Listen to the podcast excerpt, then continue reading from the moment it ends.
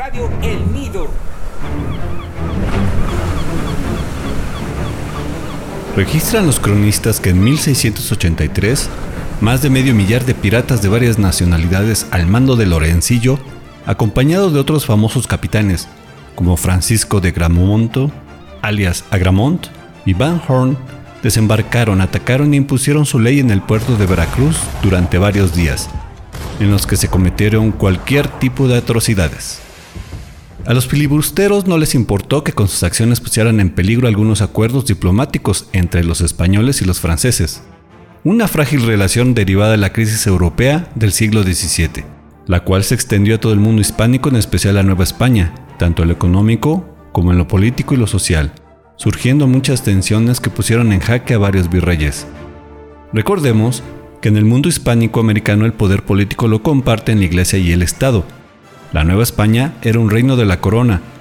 En este reino, el representante de la monarquía española, con su corte, es el virrey que comparte una parte de su poder con el arzobispo de México. En medio de este ambiente en donde la presión de los criollos es cada vez mayor, surgen los artistas, filósofos barrocos como los creadores de una nueva cultura que altera los valores tradicionales. Hay muchas historias que dan cuenta de ello, y hoy, a través de la imaginación, nos transportaremos hasta la cocina de un convento de las monjas jerónimas para conocer una de ellas. ¿Qué hacen, mujeres? Por eso no le suben parejo las claras. Sor María, ¿no le había dicho que todas de este lado y no sentadas? Ay, ¿qué tiene que ver? Cada quien bate como puede. ¿Cómo qué? Ya les dije que la cocina es química pura. Es el arte de transformar los materiales simples en sabores nuevos y deliciosos. Y eso se logra con respeto a la cocina, con disciplina, con tiempo y dedicación. Sí, pero nada tiene que ver dónde se para uno. Ah, ¿no? Mire, ¿tú cómo batiste casta? Aquí sentada junto al fogón porque tenía frío. Cuando las claras se acercan al calor se cuajan o se cocen y por eso no suben. Tíralo, no sirve. A ver, tú Dominica. Yo sí me puse aquí, lejos del calor. Pero batiste con esta pala de azúcar, ¿verdad? Sí. Ya les había dicho que no se bate más que con palas limpias y secas. Y mejor con las que tienen hoyos, porque esas dejan pasar el aire y sube más rápido y mejor. Ya decía yo que era por eso. A ver, cada una. Tome un cuenco nuevo. Y las claras de cinco huevos. Y las quiero paraditas aquí. A ver, también usted, Sor María. Ay, pero para eso las estoy entrenando a ellas, para no batir yo. Sor Juana le está dando una orden. Y quiero que la obedezcan todo. Se lo mencioné antes y se lo vuelvo a decir. Cuando Sor Juana entra en esta cocina es la maestre. Y le traje a otras cinco más. Tomen su cuenco, su pala y de preferencia las yemas de esta cazuela. A batir todas. Pero, madre, solo venía a corregirlas. Es que estoy escribiendo, por favor. Hermana, sé que es importante para usted, pero me acaban de mandar recado de la virreina, que viene mañana. Y permítame leerle. Me encantaría degustar con ustedes su maravilloso ante de natas con un espumoso chocolate. Pero madre, no he terminado lo que tengo que escribir para enseñarle. Va a ser una obra de teatro. Lo sé, Sor Juana, pero ya está usted aquí. Así aprovecharemos para que nos enseñe nuevamente a esponjar bien el ante, para que no se apelmase. Pero madre, yo le hago los antes para la virreina en mi celda con Juana. Ella bate rápido y bien. Mire, hermana, el problema está en que necesito mandarle lo mismo en 15 tantos a la corte. Ya lo sabe. Y si se une a la reunión del obispo, serán otros siete tantos y nosotras somos tres, cuatro, siete, diez. Por favor, Sor Juana, por favor. Bueno, pero terminando me voy a mi celda a escribir. Así será. A batir se ha dicho, hermanas.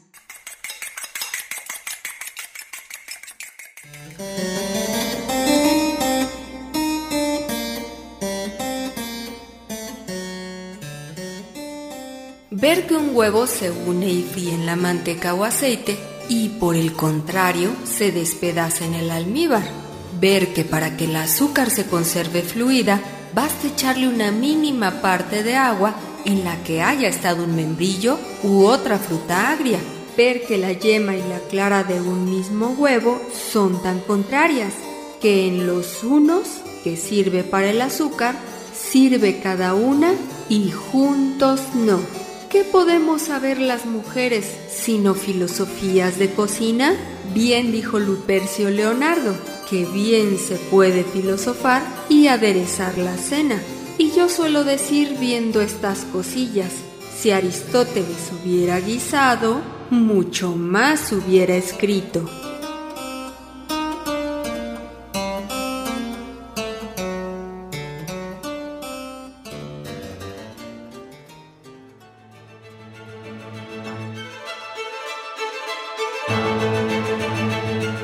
En el acto de cocinar se aprenden la creatividad, la paciencia, la disciplina y el rigor, al mismo tiempo que la virtud de integrar los elementos para lograr un producto. Ese es también el gran reto del pensamiento, integrar en la sabiduría lo que la mente separa para el análisis. No es coincidencia que los términos saber y sabor tengan el mismo origen en la palabra latina sapere. Y es que si nos fijamos bien, son actos análogos. Saboremos historias, no solamente comida. Y nada nos sabe si no viene acompañado de leyendas, de mitos o de poesía. Así también conocemos la esencia de las cosas. La propia Sor Juana Inés de la Cruz aseguraba que si Aristóteles hubiera aprendido a cocinar, habría hecho más y mejor filosofía. Nadie mejor que ella para afirmarlo. Nacida el 12 de noviembre de 1648, es una de las figuras más representativas de las letras hispanas y un personaje relevante para comprender el siglo XVII en todo el mundo. Sor Juana es mucho más que aquel ícono feminista y aquella poeta de los hombres necios. En ella también pueden encontrarse ideas filosóficas sobre la libertad. A lo largo de su lírica y especialmente en obras como la Carta Tenagórica, la Respuesta a Sor Filotea y El Primero Sueño, que en opinión de varios expertos es su obra más importante. Se trata de un poema filosófico, abierto y polisemático, que incorpora las influencias culturales del criollismo naciente de su tiempo y estudia la naturaleza y el alcance del conocimiento humano. Actualmente, escuchamos con frecuencia mencionar a la libertad y a la igualdad como ideales naturales y cosas inherentes a la humanidad. Los líderes de distintos países, partidos políticos, movimientos sociales, etc., constantemente se proclaman defensores de la libertad individual. Pero esto no sucedía en el siglo XVII, mucho menos en la Nueva España, y mucho menos aún señalado por una monja, que se atrevió a decir, por ejemplo, que Dios hizo al hombre libre de tal manera que si no quiere creer en él, puede no hacerlo. ¿Cómo es que una monja, mujer y criolla además se atrevía a cuestionar tales cosas? Sencillamente porque se sabía libre en el sentido más profundo del término. Así, la obra poética de Sor Juana Inés de la Cruz es al mismo tiempo una búsqueda personal, filosófica e inagotable. Después de todo, en filosofía, la búsqueda y la pregunta casi siempre es más importante que la respuesta en sí. Al ser una escritora célebre en España y en Nueva España, se enfrentó al desafío de someter la vanidad a la realidad. Y así tomando distancia entre su esencia y aquel célebre retrato pintado por Miguel Cabrera, nos habla de cómo los sentidos son burlados por algo superficial que embellece, en apariencia, lo que el tiempo desmiente.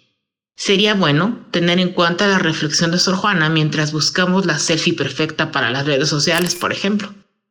Porque de alguna manera, desde el momento mismo en el que se tomó la foto en cuestión, nos convertimos en algo distinto de lo que realmente somos. Al menos seamos conscientes de ello. Este que ves, engaño colorido, que del arte ostentando a los primores con falsos silogismos de colores, es cauteloso engaño del sentido. Este, en quien la lisonja ha pretendido, excusar de los años los horrores y venciendo del tiempo los rigores, triunfar de la vejez y del olvido, es un vano artificio del cuidado, es una flor al viento delicada, es un resguardo inútil para el hado, es una necia diligencia errada, es un afán caduco y bien mirado, es cadáver, es polvo, es sombra, es nada.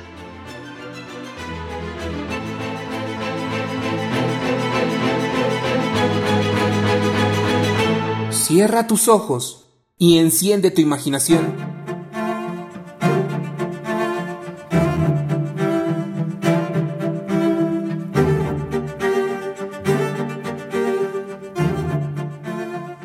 Sor Juana Inés de la Cruz es una de las grandes figuras de las letras mexicanas de todos los tiempos, y podemos decir que es orgullosamente mexiquense.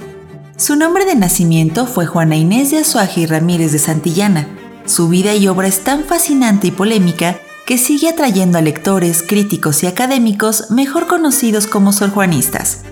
En vida se le conoció como el Fénix de América y la décima musa, pero su fama continúa atravesando siglos y continentes como una de las voces más importantes, no solo de la época novohispana barroca, sino de la milenaria cultura mexicana. Sor Juana nació el 12 de noviembre de 1651 en San Miguel Nepantla, Estado de México.